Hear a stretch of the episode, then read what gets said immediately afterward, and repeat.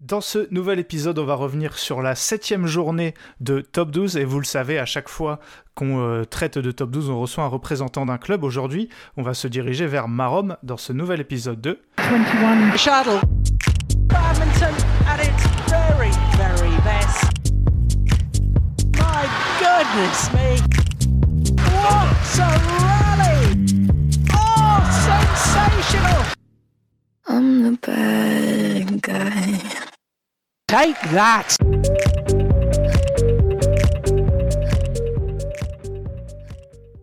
Et comme je l'ai dit, on a un invité aujourd'hui puisqu'on est avec le président euh, de, de Marom, euh, Pierre-Julien Viailly. Euh, bonsoir Pierre-Julien et merci d'être d'être avec nous. Bonsoir. Et je suis, comme d'habitude, avec, euh, avec Benoît. Lui, il est, il est pas invité puisqu'il s'incruste à chaque fois. Salut Benoît. Salut Ewan, bonsoir Pierre-Julien. Alors, bah, Pierre-Julien, ma première question, elle va être assez, euh, assez, assez large. Est-ce que tu pourrais te, te présenter, notamment présenter un peu ton, historique à Marom et euh, voilà, les, fonctions, les différentes fonctions que tu, que tu occupes? Ouais. Alors, ben, je m'appelle Pierre-Julien Vieilly. euh, donc, je suis président du club depuis maintenant 4 ans. Ça va faire la quatrième année. Euh, et euh, donc, j'ai commencé euh, au plus bas euh, dans cette association. J'étais, j'étais loisir, pratiquant loisir. Et puis, euh, je me suis mis au fur et à mesure euh, un petit peu à la compétition. J'ai progressé. Je suis devenu bénévole très rapidement. Et donc, bah voilà, de fil en aiguille, je suis arrivé à la présidence de cette belle asso. Et notamment, du coup, euh, en tant que. Enfin, nous, pour le, pour le côté top 12, quelles sont tes, tes fonctions auprès de, auprès de l'équipe? Je parle par exemple, est-ce que c'est toi qui, euh, qui choisis les joueurs à recruter? Est-ce que j'imagine que tu es là euh, lors, des, lors des rencontres, mais tu fais quoi pendant les, les rencontres à domicile, tout ça? Alors moi j'ai, alors on a la particularité nous au club d'essayer de suivre au maximum les, les saisons de nos joueurs, alors que ce soit de l'effectif de top 12 ou de National 3. Et donc euh, j'accompagne un petit peu les joueurs euh, bah, tout au long de leur saison, alors que ce soit sur les sur le championnat de top 12 ou même de leur saison régulière. Euh, donc ça c'est déjà un premier rôle. Ensuite on essaye d'avoir une petite vue sur ce qui se fait sur les, championnats européens pour essayer de, dénicher des pépites, on va dire en tout cas des, joueurs en devenir, un petit peu comme on a fait avec nos, deux Italiens qui sont dans l'équipe. Et puis ensuite, bah, c'est un petit peu de la coordination de tout ce petit monde euh, pour que bah, on arrive à aligner des équipes, euh, des équipes euh, globalement cohérentes sur les journées. Et puis surtout pour que on arrive à avoir une adéquation euh, à peu près propre entre euh, bah, les intérêts du club et puis euh, bah, les intérêts sportifs de chaque joueur, euh, notamment avec la Race to Paris là, euh, qui, est, qui est en cours. Voilà. Bah, tu nous as parfaitement lancé du coup euh, sur euh, la cohérence que vous essayez de garder. Quel euh, bilan tu, tu tires et vous tirez à Marom des, des dernières saisons? Alors nous, c'est vrai qu'on est, on est un club où on a la particularité d'essayer de faire évoluer soit des, soit des profils de, de joueurs, on va dire jeunes européens, pour lesquels on leur reconnaît un petit peu de potentiel. Je pense à, je pense à Fabio, je pense à Martina, qui n'avait pas forcément un super classement euh, euh, européen ni BWF à l'époque quand ils sont arrivés au club, mais qui bien progressé depuis. Et puis euh, bah, ensuite, on essaie de faire jouer bah, des joueurs qui, qui, qui participent depuis un moment à, l'histoire du club, à l'histoire de nos équipes. Euh, donc on a très concrètement un niveau qui est à cheval entre le club 12 et la nationale 1, euh, puisqu'en fait on a été, euh, on est remonté encore cette saison là sur euh, en gagnant les playoffs de, de nationale 1. Et puis bah, on se retrouve dernier là du, du championnat de top 12. Donc voilà, on a un petit peu entre les deux, on en est bien conscient, mais on continue à faire ce qu'on sait faire, c'est-à-dire à faire jouer les joueurs avec qui on partage une histoire depuis maintenant pas mal de saisons. Et moi, il y a- une question que je me posais principalement pour, euh, pour, pour Marom, plus que les autres clubs. Tu l'as dit, vous avez enchaîné euh, plusieurs euh, montées-descentes. Vous étiez en top 12 il y a deux ans, vous êtes descendu, puis remonté. Et comme tu l'as aussi dit, vous avez pile le niveau pour être entre les deux.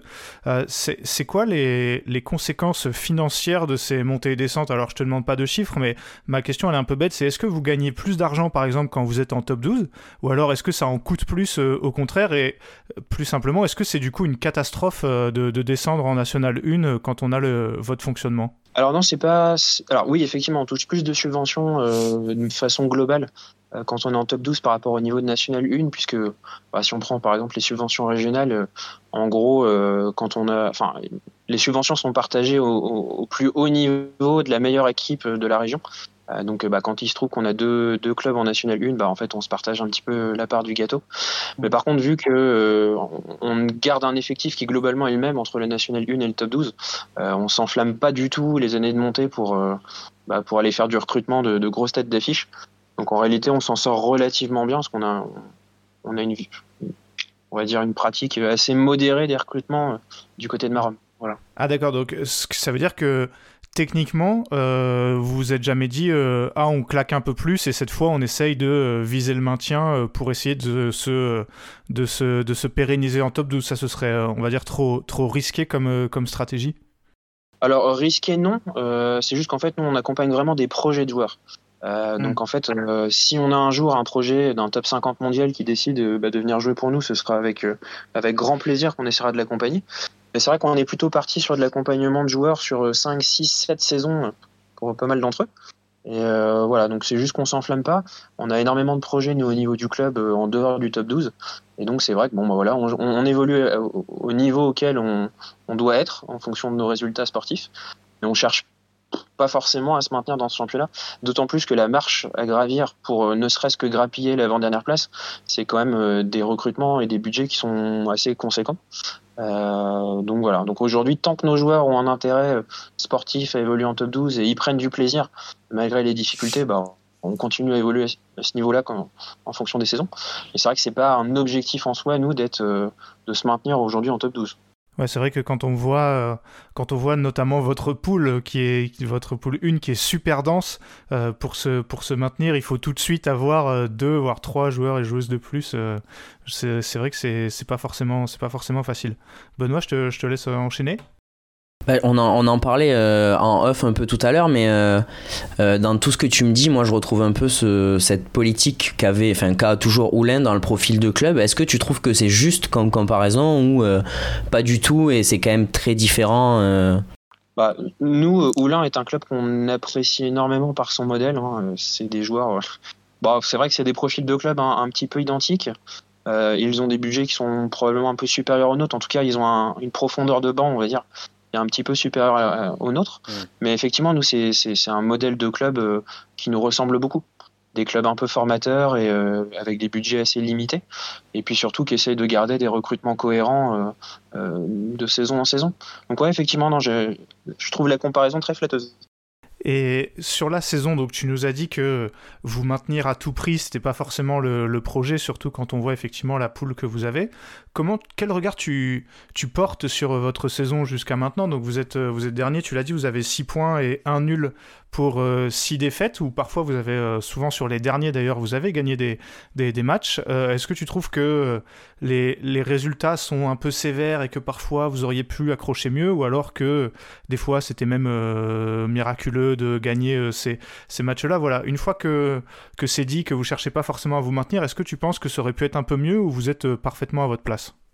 Euh, alors là aujourd'hui dans cette poule, je pense qu'on est réellement à notre place. Euh, on a effectivement eu des super performances de, de certains de nos joueurs, euh, bah notamment là le, le 4-4 qu'on avait accroché contre le bac là où, où tous les joueurs avaient performé vraiment à leur niveau. C'était une des rencontres où on a eu la chance d'avoir notre équipe au complet, ce qui nous est pas beaucoup arrivé non plus cette saison. Donc, euh, donc non, nous, ce qu'on constate surtout, c'est l'évolution des joueurs. Euh, voilà. Euh, on a par exemple Marius qui nous a rejoint cette saison, Marius Reboul, qui a, eu une marge de progression entre ses premiers matchs en top 12 en début d'année et, ce qu'il a encore produit le week-end dernier, qui, qui, sont, qui sont voilà, une, une source de satisfaction pour nous. Euh, c'est le cas également de Juliane Piron. Euh, c'est vrai que Juliane a énormément progressé depuis qu'elle est au club et qu'elle a la chance d'évoluer un coup en N1, un coup en top 12. C'est des matchs qui sont très formateurs pour elle. Donc, euh, c'est surtout au travers de ça qu'on arrive à trouver de la satisfaction. voilà, d'autant plus que bah, malheureusement pour évoluer dans ce championnat et avoir des équipes compétitives, il faut non seulement avoir les bons joueurs, mais les joueurs présents. Euh, ce qui n'a mm. pas toujours été le cas pour nous, hein, euh, puisqu'en fait nos deux Italiens euh, bah, font la course pour la qualification au JO. Et voilà, et vu que ce sont nos deux joueurs un petit peu phares, bah, effectivement c'est tout de suite plus compliqué quand les deux sont absents. Bah, tu m'offres une, une, transition parfaite parce que j'allais parler d'un autre de vos joueurs phares, en l'occurrence Julien Maillot. Euh, qui était qui était pas là, notamment par exemple sur cette euh, sur la dernière rencontre face face au Racing. Et c'est vrai que dès qu'il est pas là, on voit la différence dans votre dans votre dans votre équipe. Nous, c'est vrai qu'avec avec Benoît, je sais que des gens sur le Discord seront seront seront d'accord. on dit souvent que c'est un de nos meilleurs joueurs de double, peut-être peut-être un des voilà trois meilleurs derrière derrière notamment Tom Jikel et je pense que ça doit jouer avec Ronan Labarre et, et les autres. Comment toi tu vois son son projet actuel? C'est vrai qu'il a pas eu de chance puisque quasiment euh, dès le début de son association avec William Villéger, bah, son partenaire s'est blessé, on l'a pas vu beaucoup. Après, il a joué avec Hilleux, on a trouvé que c'était vraiment pas mal. Euh, voilà, comment tu vois son projet et ses, perspectives? Parce que c'est vrai que derrière, ça pousse fort, on l'a vu au championnat de France, et bah, il, est, malheureusement plus tout jeune. Bah, Julien, nous, on a, vraiment eu la chance d'avoir croisé sa route. C'est bah, avant tout d'être un sportif exceptionnel, c'est surtout un mec qui est très bien. Euh, qui, a, qui, a, qui, a, fait une longue route avec le club là depuis, depuis déjà maintenant un bon nombre de saisons, euh, alors qu'il avait des offres bien plus alléchantes ailleurs. Il avait un réel attachement à, à, notre club et voilà, on le remerciera jamais assez. Et c'est vrai qu'il bah, c'est, il a toujours été un petit peu poisseux hein, entre ses pépins physiques à lui. Je pense à, la blessure de Léa, euh, avec qui il avait un projet de mixte. On, là, on, on, commence à la revoir un petit peu en top 12, ça fait plaisir. Euh, et puis bah voilà, William qui s'est aussi blessé euh, au niveau du poignet là, euh, assez récemment. C'est vrai qu'il a enchaîné un petit peu tout, tout ça sans jamais démériter. Il a jamais lâché les entraînements. C'est vraiment ce qu'on peut appeler un sportif de très très très très, haut niveau. Euh, c'est un gars qui a une hygiène de vie incroyable, qui a jamais rien lâché. Et pourtant, bah, c'est vrai que voilà, les aléas sportifs ont fait que bah, ça, a, ça, a, été un peu compliqué pour lui. je sais qu'aujourd'hui, il est en train de repenser un petit peu son projet. Je pas trop, pas, trop tout dévoiler euh, de votre côté aujourd'hui, mais voilà, il y aura du mouvement du côté de Julien et voilà, nous, euh, le club restera toujours près de lui pour, pour l'accompagner. S'il veut venir euh, un jour dans le podcast, il sera évidemment le bienvenu. Et pour revenir sur plus le club d'une manière générale, c'est vrai que cette année, on a quand même eu un événement bah, assez triste avec le forfait de Talence. Est-ce que toi, tu penses que c'est quelque chose qui un jour peut menacer Marom ou alors avec le système bah, la politique de club que vous avez, vous êtes plutôt serein euh, sur ce sujet-là Non, alors de notre côté, on est très serein hein, parce qu'on a une gestion qui est, qui est très, très saine de nos finances. On accompagne les joueurs qu'on peut accompagner au montant qu'on peut les accompagner. Et comme je le disais, on n'est pas là à distribuer des cachets euh, à droite à gauche. C'est vraiment pas ce qu'on souhaite développer et mmh. encore moins dans le futur. Euh, après, c'est vrai que bon, bah, il y a eu des difficultés financières. Euh, on cite Talence, mais je pense que c'est pas le seul club, euh, bah, parce que c'est la course au recrutement, la course au, à l'affiche, quoi.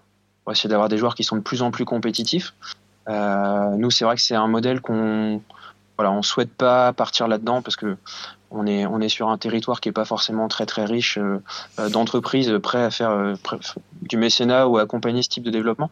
Et puis à l'inverse, bon, ben voilà, on a énormément de missions locales nous, on a des objectifs de recrutement d'un deuxième entraîneur à temps plein. Donc c'est vrai que tout ça, c'est des, des, postes de dépenses qui sont pas tout à fait compatibles avec, avec une équipe une, enfin au niveau du top 12. Mais voilà, nous à l'avenir, on continuera à alimenter un petit peu nos, équipes avec les joueurs qu'on essaye de former et de garder. Euh, qui partageront une histoire avec le club. Et donc si ça, si ça, si ça conduit à avoir une équipe euh, première en National 1, on on en sera tout à fait satisfait. Et on a une, une dernière question, c'est la question que, que j'aime bien poser un petit peu à chaque fois, c'est sur le format top 12 parce que je sais que je sais que ça fait que ça fait débat et c'est un peu une question qui est liée aussi euh, beaucoup de, de, de présidents et d'encadrants de top 12 nous parlent de la fréquentation en baisse, des rencontres euh, trop longues. On sait que la Fédé s'est penchée l'année dernière sur le format de top 12, a changé finalement, rien n'a bougé. Euh, quel est ton quel est ton avis là-dessus? Moi, je pense qu'il y a eu une, une, véritable erreur stratégique sur ce championnat. Euh, je faisais partie des présidents de club euh, quand on a commencé à discuter sur la réforme du top 12, qui étaient plutôt partisans d'essayer de baisser le niveau global en faisant jouer plus de Français. Euh, nous, on le voit très bien. Alors, on a une équipe en National 3, une équipe en top 12 à cheval et nain, on va dire. Et en fait, euh, bah, les joueurs qui viennent voir euh, les rencontres de top 12, c'est les joueurs régionaux qui connaissent les joueurs sur le terrain et c'est vrai qu'on voit que le modèle, entre guillemets, tête d'affiche fonctionne pas partout. Alors il y a des clubs qui s'en sortent très bien. Euh, je pense à Cholet notamment, qui, qui, font toujours le plein dans leur salle. Mais c'est vrai que c'est peut-être l'exception dans ce championnat et, et puis peut-être la plus grosse déception pour notre championnat élite. Donc je pense qu'aujourd'hui, au-delà d'un d'un problème, il faut absolument qu'on arrive à, à ce que, à ce que ce championnat reflète un peu, je pense, bah, ce que les gens vivent dans leur club, pour ensuite fédérer des gens qui viennent voir bah, quelque chose dans lequel ils se reconnaissent un petit peu. voilà. Moi, c'était un petit peu la position que je défendais à l'époque de la réforme du top 12, qui est effectivement passée un peu aux oubliettes. Mais, mais voilà, alors soit on part sur un modèle vraiment élitiste, et dans ce cas-là, ce sera peut-être plus un top 12 et peut-être un top 8, euh, peut-être une ligue professionnelle, il y avait, il y avait un petit peu cette ambition-là euh, au départ. Et puis, euh, et puis, et puis derrière, bon, bah, un côté un petit peu plus amateur, dans le bon sens du terme, avec bah, des, des équipes un petit peu plus renforcées en National 1. voilà, donc moi, je suis très partagé sur tout ça. en tout cas, ce qui est certain, c'est qu'il faut que les choses, à mon sens, bougent, puisque là, il y a un réel déficit d'intérêt pour ce championnat. Euh, on le voit, hein, tous les présidents de clubs qui organisent des rencontres euh, voient bien que les salles sont loin d'être pleines. Euh, on a aussi du mal à le vendre auprès de nos collectivités. Donc il faut, voilà, je pense que c'est un modèle à repenser et surtout à repenser avec les joueurs. D'accord, bah merci beaucoup Benoît. Est-ce que tu as quelque chose à rajouter? Bah non, te remercier d'être d'être venu et d'avoir pris le temps de, de, venir parler de Marom dans le podcast, c'était très cool. Bah non, un grand merci à vous pour l'invitation et, et au plaisir. Et voilà, et bah, bonne, bonne euh, fin de, de, de, saison euh, pour, euh, pour, pour Marom. Le, le, prochain rendez-vous, ce sera à Cholet. Et ensuite, vous recevrez Arras et vous aurez un dernier, une dernière rencontre à Strasbourg. Bah, merci beaucoup, Pierre-Julien, et puis bonne soirée. Merci, bonne soirée. Look at this, look at that. Et nous, on va se concentrer sur les rencontres de la septième journée. Euh, Benoît, on n'est pas vraiment revenu euh, sur le, les matchs de, enfin la rencontre de Marom. Ils perdent 7-1 contre le Racing Club de France. J'ai fait référence rapidement. Ils gagnent le Simple Homme 2 avec Daniel Nikolov. Ils perdent tous les autres matchs, dont, euh, un gros match en 3-7 perdu par Julian Piron contre Abigail Louise Holden et Mario Reboul Alexandre, Marius Reboul Alexandre, qui s'incline face à Arthur Vakevich 21-15, 22-20. Est-ce que tu as autre chose à en dire de cette rencontre? C'est ce que disait euh, Pierre Julien euh, il, y a, quelques minutes. Euh, si vous l'avez écouté, c'est que alors déjà ils ont un effectif bah, cohérent, c'est le mot qu'il a employé, donc je me permets de le réemployer.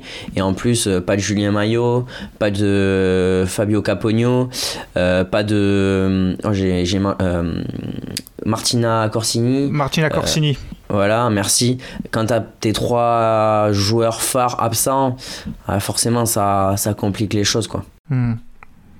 C'est clair. Euh, c'est vrai que sans les Italiens et sans Julien Maillot. Ouais, euh, c'est compliqué. Julien Maillot, c'est compliqué. euh, Deuxième rencontre, bien plus, bien plus serrée entre Chambly et Strasbourg. Le champion en titre est allé, euh, allé s'imposer 5-3 euh, en terre alsacienne. Vitingus, pris pour les championnats nationaux du Danemark, on va en reparler, et accessoirement bien nulos depuis le début de la oh, saison. Remplacé par Jan Lauda, le tchèque. J'ai tort, Non, non, c'est pas, j'ai pas dit ça. Remplacé par Lauda, le, tchèque qu'on avait euh, qu'on n'avait pas encore vu jouer euh, cette, euh, cette saison. Et ben là, on l'a vu jouer, mais pas très longtemps, puisqu'il a pris 14 et 14 contre, contre Alex Lanier. Bah tiens, Benoît, avant que je parle du reste des, des matchs, est-ce que tu veux t'arrêter sur celui-là? Parce que est-ce que tu t'attendais comme moi à un match un peu plus serré ou pas? Oui, comme toi, et par grande curiosité, parce que pour moi c'est un top match de top 12, j'y ai jeté un oeil, j'ai trouvé Alex Lanier très très sérieux. Euh, Yann Louda peut-être un peu crispé par sa première avec Chambly, on l'a déjà vu euh, à un bien meilleur niveau. Et juste pour euh, terminer là-dessus, clairement, on, râlait des, des de Chambly, mais pour moi, Yann Louda, il a une vraie tête de simple homme 1 en top 12. C'est clair. Alex Lanier qui a fait, euh, qui a fait la totale, puisqu'après il est allé gagner avec Linda Effler en, en double mixte. Euh, Linda Effler qui n'avait pas non plus joué euh, de, la, saison, donc c'était vraiment la, la, journée des premières. Ils sont allés battre les Delru, Fabien et Delphine, 21-19, 22-20. Et la troisième victoire strasbourgeoise, c'est celle de Victoria Vorobeva en simple dame 2 contre la jeune finlandaise Nelani Quist, 15-21, 21-13, 21-10. Benoît, pareil, là, euh, enfin, pas sur ce, sur ce match, hein, mais sur celui que j'ai cité juste avant, j'attendais pas une défaite des Delru, même si, ok, Alex Lanier, c'est un très bon joueur, Linda Effler, c'est une très bonne joueuse de, de, de double, j'attendais pas qu'il tape les Delru quand même. Hein. Non, moi non plus. Maintenant, il y a des, quand même des circonstances qui peuvent expliquer. Alex Lanier, ça, il, a, il a une vision de jeu et qui s'adapte au double et notamment au double mix je trouve et puis Fabien Delru qui ne joue quasiment plus euh, qui n'était pas là aux France non plus euh, je pense que très clairement quand tu es joueur de haut niveau et que tu t'arrêtes d'un coup quasi euh, je pense que bah, forcément ton niveau ton niveau empathie voilà. Ellie Smith était là et ils ont fait carton plein. Ils ont gagné en double contre Heming Bauer. Euh, Marcus pardon, a joué avec Fabien Delru et en double homme, ils ont battu Cal euh, Callum Heming et Nathan Bega. Et Lauren Smith, elle a joué avec Delphine Delru en double dame. Ils ont battu, elles ont battu Linda Effler, Victoria Vorobeva. Et euh, les deux derniers simples que je n'ai pas cités ont également été gagnés par Chambly. Sacha Lévesque a gagné contre Nathan Bega, tandis que Béatrice Corrales, l'immortelle de Béatrice Corrales, j'ai envie de dire, a battu Malia O'Haro en 2-7. Finalement, Benoît, victoire assez, assez logique parce que sur les matchs gagnés par Chambly, il n'y a pas grand chose à redire. Hein. Euh, Malia O'Haro contre Béatrice Corrales, j'étais un peu surpris, j'étais un peu euh, curieux, mais Béatrice Corrales, elle fait encore le taf. Ouais, ouais, bah Chambly est venu s'imposer en patron euh, chez euh, le potentiel, euh, chez un potentiel pléophable. non, victoire, victoire de, ouais, victoire de patron à Strasbourg. Ouais, et victoire de patron de, Chambly, mais point très très précieux, je pense, euh, gratté, euh, point défensif très précieux gratté par les Strasbourgeois. On en reparlera avec le, classement. Avant ça, la dernière, euh, la dernière rencontre où justement ils sont un peu là, hein, les deux des des candidats, on va dire, euh, à la, au, playoff. Ils, sont, ils étaient dans ce match, Arras et Cholet. Euh, Cholet allait gagner 6-2 euh, à Arras. Ils n'ont pas trop fait dans le, dans le, dans le détail. dans les matchs gagnés par Arras, on a les deux matchs de Chloé Birch. Elle a joué en double dame avec Agnès Lado. Elles ont gagné facilement et euh, également facilement avec Léo Rossi en double mixte, notamment contre Chouet et Jordan Corvée. Le reste, il y, a eu, euh, pas mal de matchs en 3-7, mais ils ont tous tourné côté, euh, visiteur. Marc Caliou qui bat Toby Penty, un match qui aurait peut-être été un peu plus stylé il y a 5 ans. 21-17 au troisième. Elias Brack a battu Léo Van Gisel, 21-14 au troisième. les Corvées ont battu Toby Penty et Léo Rossi, 21-10 au troisième. Et Martin Oisan et Léa Palermo, et ça, c'est la nouvelle, euh, Pierre Julien nous l'avait dit, mais c'est peut-être la nouvelle de cette journée, c'est que Léa Palermo a rejoué et a gagné. Avec Martin Oison, ils ont battu euh, Léo Van Gisel et Annelise Lado 18-21, 21-8, 21-15. et je termine avec les deux simples dames très facilement remportées par Cholet. Benoît, qu'est-ce que tu penses de tout ça? Euh, peu surprenant la victoire de Cholet à Arras, on va pas se mentir non plus. Euh, victoire précieuse, très précieuse même, je pense, euh, dans la course au playoff. C'était un must-win. et très content de revoir Léa Palermo sur un terrain de bad. On lui souhaite sincèrement de reprendre du rythme et juste de aussi prendre du plaisir parce que je pense que quand tu as eu deux blessures comme elle a eu, beaucoup de choses sont compliquées. C'est clair. Et ouais, bah après moi pour cette analyse, c'est vrai que euh, vous l'avez vu avec les scores, c'est Arras a absolument pas été clutch hein, puisque tous les matchs serrés euh, ils les ont ils les ont perdus. Euh, ça aurait pu mieux tourner pour eux, mais pour le coup voilà, il faut être un peu plus décisif. Et ce qui est inquiétant pour Arras, c'est qu'il manquait un peu de monde, mais pas non plus pas non plus toute l'équipe. Il leur manquait une joueuse quoi, notamment Rachel Dara qui aurait pu faire du qui aurait pu faire du bien, je pense. Mais euh, c'est total, enfin, que ça reste assez logique cette victoire de Cholet. Et je pense que c'est euh, très important puisque je pense qu'Arras vient quasiment de dire euh, bye bye pour les playoffs. Aimez-vous le badminton? Ah non. Il s'agit là d'un sport qui ne déçoit personne. Pour l'autre poule, on fera le point sur les, classements après. on a Saint-Maur qui a battu Aix-en-Provence. 5-3. Euh, ah, il faut, que je retourne voir les pronos que j'avais fait sur le Discord. Je me demande si je l'avais pas celle-là. Euh, en tout cas, je l'ai pensé très fort à un moment. Euh, on va commencer par les, victoires exoises, celle de Akshurina contre Josephine Janssen en simple dame 2. Akshurina toujours elle avec Davletova, elles ont battu Anna Tatranova et Emilie Versolo en double dame. Et Ronan Labarre, Juliette Moinard ont battu Maël Catouin et Héloïse Lemoulec en double mixte 1. Le reste, c'est passé côté Saint-Maur, notamment les deux simples hommes, assez facilement remporté par Enogarwa et Yanis Godin contre Johan Barbieri et Grégoire Deschamps. Ça, c'est les, les, deux matchs que je viens de citer, ils sentent bon les championnats de France de la semaine dernière. Ouais. Euh, Anna Tatranova qui a battu Maria Mitsova. Euh, double, double homme gagné, double homme et, et mixte 2 gagné, euh, on va dire, à- à- au bout de la bagarre pour, euh, pour, pour Saint-Maur, puisque Katoen Godin, ils battent 23-21, 21-18, euh, Johan Barbieri, Ronan Labarre, et Eno Garoua et Émilie Verselo battent 21-19, 22-20, Grégoire Deschamps et Alina Davletova. Benoît, euh, belle rencontre de, de, top 12, j'ai- trouvé. Et victoire, pareil, précieuse et vraiment, vraiment bonne sur, pour, pour Saint-Maur. Moi, m'impressionnent de, de semaine en semaine, en fait, Saint-Maur. Ouais, ça s'arrête jamais. euh, ça s'arrête jamais parce que moi, le premier, je m'étais dit ah ça. Encore une fois, ça va être compliqué. Ex vient chez toi. euh, ex, euh, ex a besoin de gagner, mais en fait. T'as une Anna Tatranova qui, moi, je la voyais pas favorite, va chercher un gros match. La paire Roi Verselo en mixte, j'imaginais franchement pas que ça puisse battre Deschamps Davletova. Franchement, c'est toujours très surprenant et je pense que Vincent Nicli, qu'on a reçu il y a quelques semaines, doit bien se marrer chaque semaine quand on annonce que Saint-Maur va finir par perdre. Euh, puisque même toi, t'avais quand même annoncé, un- je viens de vérifier du coup, un 4-4. Mais je pense, je pense que tu nous as annoncé un 4-4 Ewan par peur de nous annoncer la victoire de Saint-Maur. Mais c'est clair, je pense qu'au début j'avais mis 5-3 et, Et j'y ai pas cru. J'aurais dû y croire, j'aurais tellement dû y croire. Bravo, euh, bravo en tout cas à, à- à Saint-Maur qui a été euh, là pour le coup très clutch sur les matchs, sur les matchs serrés. La dernière rencontre du jour, puisque là c'était Foss qui était exempté. Du coup, on avait R sur la liste contre Mulhouse. Euh, c'est Mulhouse qui allait gagner 6-2 euh, dans, le, dans le nord de la France. Il y a notamment, euh, là, il y, a eu, il y a eu du bon gros match aussi. hein. Notamment un double homme gagné par Lane Vendy à l'arrache d'à l'arrache contre Rodion Alimov et Tom Jikel. Rodion Alimov et Tom Jikel qu'on a plus l'habitude de voir sur des côtés séparés du filet que du même. Mais ils ont perdu 21-19, 18-21, 26-24 au, troisième. L'autre match gagné par, euh, le LVA, c'est euh, Yael Oyo et Flavie Vallée qui ont battu euh, Margot Lambert euh, et Margot Lassis. 21-17, 21-19. Le reste, tout a tourné du, côté, de Mulhouse. Arnaud Merclé qui bat Julien Karagui, Mohamed Iqbal qui bat Romain Franck, Sabrina Olia Yasmine qui bat Yael Oyo en 3-7, Margot Lassis qui bat Nina Polito et enfin, les deux mixtes, Tom Jikel, Margot Lambert qui battent Ben Lane et Flavie Vallée, et Rodion Alimov et euh, Sabrina Olia Yasmine qui battent Sean Vendy, Nina Polito. Benoît, quelques absents côté LVA, c'est dommage, Euh, mais victoire logique de, Mulhouse, même à équipe complète, euh, Mulhouse paraissait plus fort.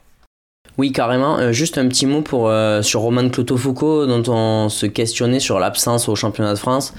Elle a eu un problème médical, euh, sans rentrer dans, des détails, mais du coup, voilà, c'était pas.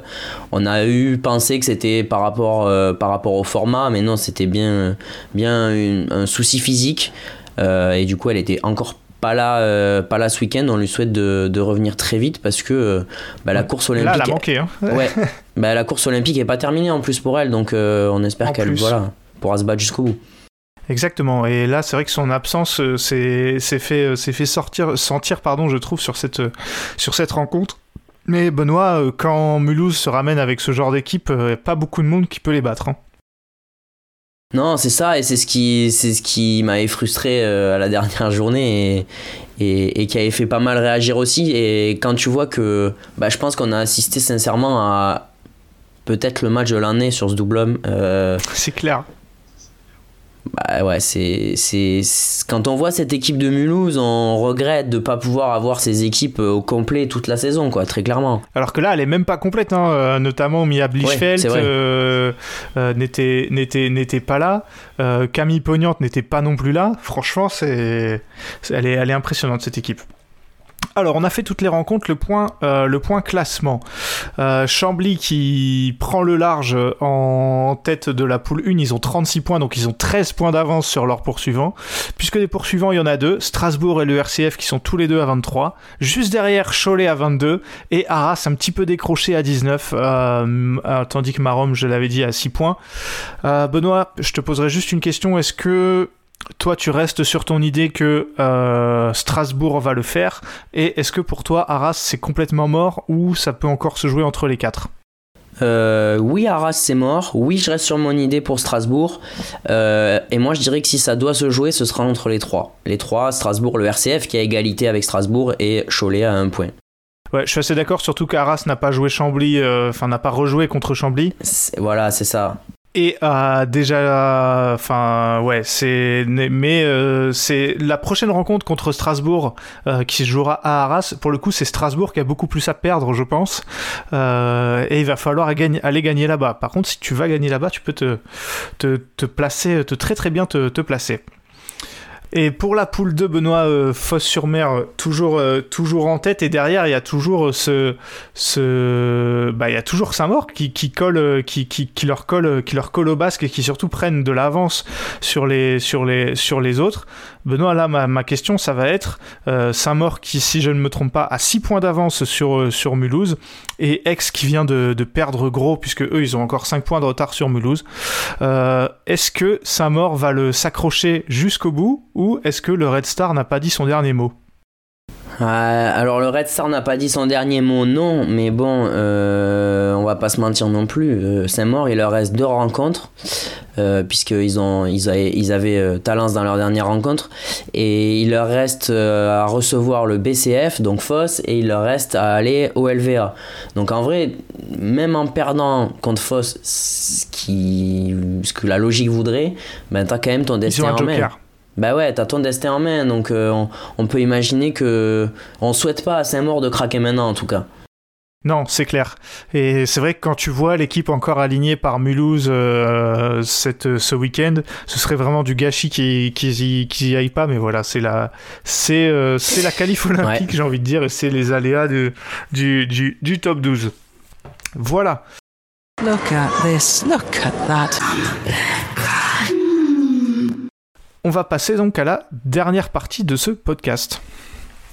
Et voilà, dernière, euh, dernière partie assez, assez rapide où on nous l'avait demandé sur le Discord, donc euh, vous demandez, nous on est là pour ça. Euh, on, va, on va faire un tour sur, sur les différents championnats, championnats nationaux qu'il y a eu en même temps que les championnats de France et la semaine, la semaine, la semaine d'après, parce que je sais que ça en, que ça en intéressait certains.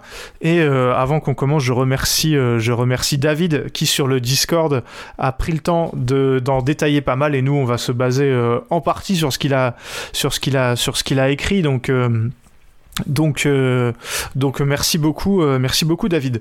Euh, alors rapidement Benoît, je pense que je vais je vais pas tout citer, je vais surtout citer les joueurs, les joueurs, les joueuses qu'on connaît et euh, tu m'arrêtes, tu m'arrêtes quand tu veux. En Allemagne, euh, Matthias Kiklitz euh, a gagné contre Fabian Ross, tandis que chez les- le simple dame, peu de suspense, c'est souvent Yvonne Lee qui gagne. Elle a encore gagné, Euh, notamment elle bat Fabienne Depré en finale, une, une connaissance euh, pour ceux qui pour ceux qui, qui, qui suivent qui suivent le top 12. Elle a même gagné en mixte, euh, Yvonne Lee, donc elle était vraiment euh, elle était vraiment plutôt tranquille, mais pas de de l'Amsus de l'Amsus Zeidel. En, en Belgique, Julien Caragui, joueur du, du LVA, bat Elias Braque en finale, joueur, joueur de, de Cholet. Euh, pour, chez les hommes, chez les femmes, Clara Lasso, qui jouait à Oulin, si je ne me trompe pas, euh, et championne également euh, plutôt, plutôt facilement. En Angleterre, alors en Angleterre, Lane Vendy, ils étaient là, ils sont champions, euh, en battant notamment euh, Zach Russ et Rory Easton en, en finale. Chez les, chez les hommes, c'est Harry Huang qui, qui gagne et euh, Kirby Engan, je la connais même pas, la joueuse qui gagne en simple dame. Euh, en double dame, c'est là que ça devient un peu marrant, puisque Chloé Birch euh, devait jouer avec. ah, j'ai un trou. Avec. non, je sais, avec Lauren Smith. Non, avec. Elle devait jouer avec qui, pardon? Annie Lado? Non, non, elle devait jouer avec Van Leeuwen, Estelle Van Leeuwen, pardon. Ah mais oui, pardon, oui, oui, Sauf bien que sûr. au dernier moment, elle avait pas de partenaire euh, puisque Von n'a pas pu jouer. Du coup, elle a dit à Jenny Mers "Hey Jenny, tu veux pas jouer avec moi euh, Tu veux pas jouer avec moi vite fait? Elle a dit "OK." Et ben elles sont championnes euh, trois jours plus tard en mettant un 21-6, 21-3 en finale. Donc voilà, elles ont vraiment survolé la compète. Ellie Smith était était pas là et du coup c'est Greg et Jenny Mers qui sont qui ont été qui ont été champions pour la deuxième fois consécutive. Aux Pays-Bas, Jordan Quickel gagne en simple homme. Euh, Tiertono- Tierto Centono Van der en double, en dame. Sinon, le reste, euh, Van der Leck, qui perdent en finale du mixte. Et ce bon vieux Ruben Hilo, il va encore chercher un titre avec un mec que je connais pas, euh, Andy euh, Bouic. Euh, pour voilà. Pour vous dire que Kirsty Gilmour n'était pas là en Écosse, c'est Rachel Sugden qui est, championne.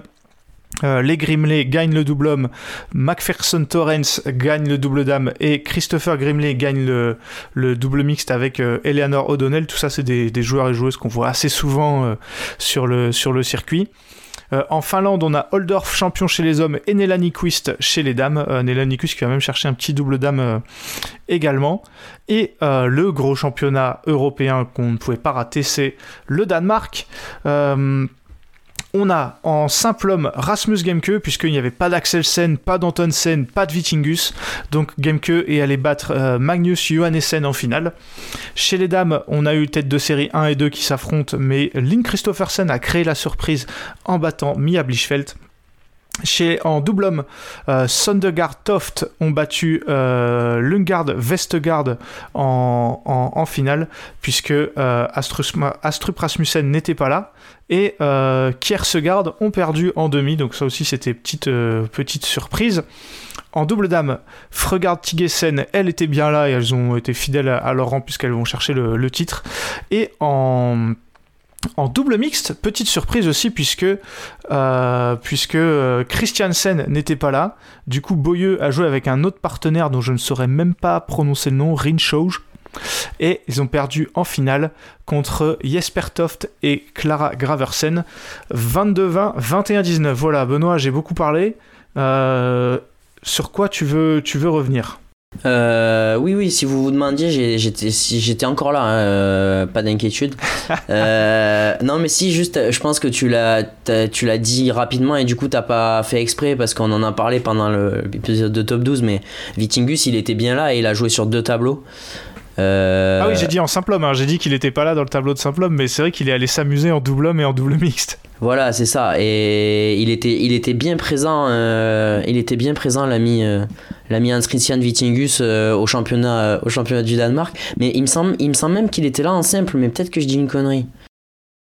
Alors moi, je... Alors pardon, je vais... Je... on vérifie, Il me semble on qu'il- vérifie en live. Qu'il avait perdu contre Gameke en quart ou en demi, mais Ah, il était... Oui, il était là, pardon, excuse-moi. Tu as, tu as tout à fait raison, il perd contre Gameke. donc il s'est bien Il régalé. perd euh, contre en finale euh, 15, et, 15 et 13. Je croyais qu'il avait, qu'il avait craqué, qu'il s'était juste inscrit dans les tableaux de double. Il est venu gagner des matchs parce que euh, c'est pas un top 12 euh, qui se, qui se, qui se met la confiance au maximum, euh, l'ami Hans Christian en ce moment. Effectivement, t'as raison. Il, il a fait les, il a fait les trois tableaux d'ailleurs. Et il était pas loin de taper les têtes de série 2, euh, Ouais. têtes de série 2 en, en- en double, en double homme. Pour un mec qui est cramé quand il a un seul match à jouer à Chambly. euh, Effectivement. Euh, à part ça, euh, on voit euh, globalement, il y a pas mal de stars qui, qui, délaissent un peu les championnats nationaux parce qu'on sait que c'est jamais vraiment le trophée du- d'une carrière. Il y en a qui sont, qui sont, qui sont plutôt focus JO et ça peut se, ça peut se comprendre. Mais, mais voilà. Est-ce que tu as quelque chose à rajouter du coup? Non, non, euh, c'était voilà, c'était juste pour vous faire un, un petit tour des, des joueurs qu'on suit sur le circuit européen et voir même circuit international. Mais c'est vrai que en année olympique, encore plus que d'habitude, forcément, les championnats nationaux sont parfois délaissés et c'est difficile de- d'en vouloir aux joueurs. Voilà. Merci Benoît d'avoir fait cet épisode avec moi. Merci à toi, Ewan, comme toujours, et merci à vous pour votre écoute. On se retrouve la semaine prochaine pour les championnats d'Europe par équipe. Derrière, il y a pas mal de. Enfin, il y a encore une journée top 12 qui tombe dans deux semaines. Et après, une tournée européenne bien chargée. On a hâte de vous faire, vivre tout ça. Merci de nous, suivre, d'être toujours aussi impatient sur la sortie des, des, des- des épisodes. On fait, on fait de notre mieux pour que ça sorte le lundi. Mais voilà, parfois, c'est pas toujours, c'est pas toujours possible et on s'en, on s'en excuse. À la semaine prochaine. Salut!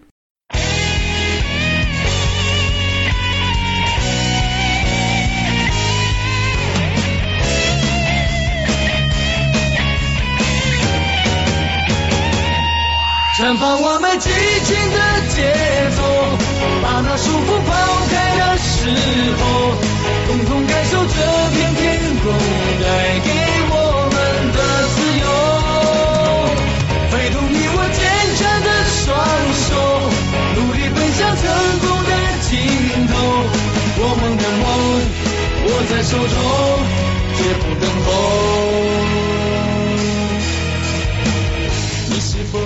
to.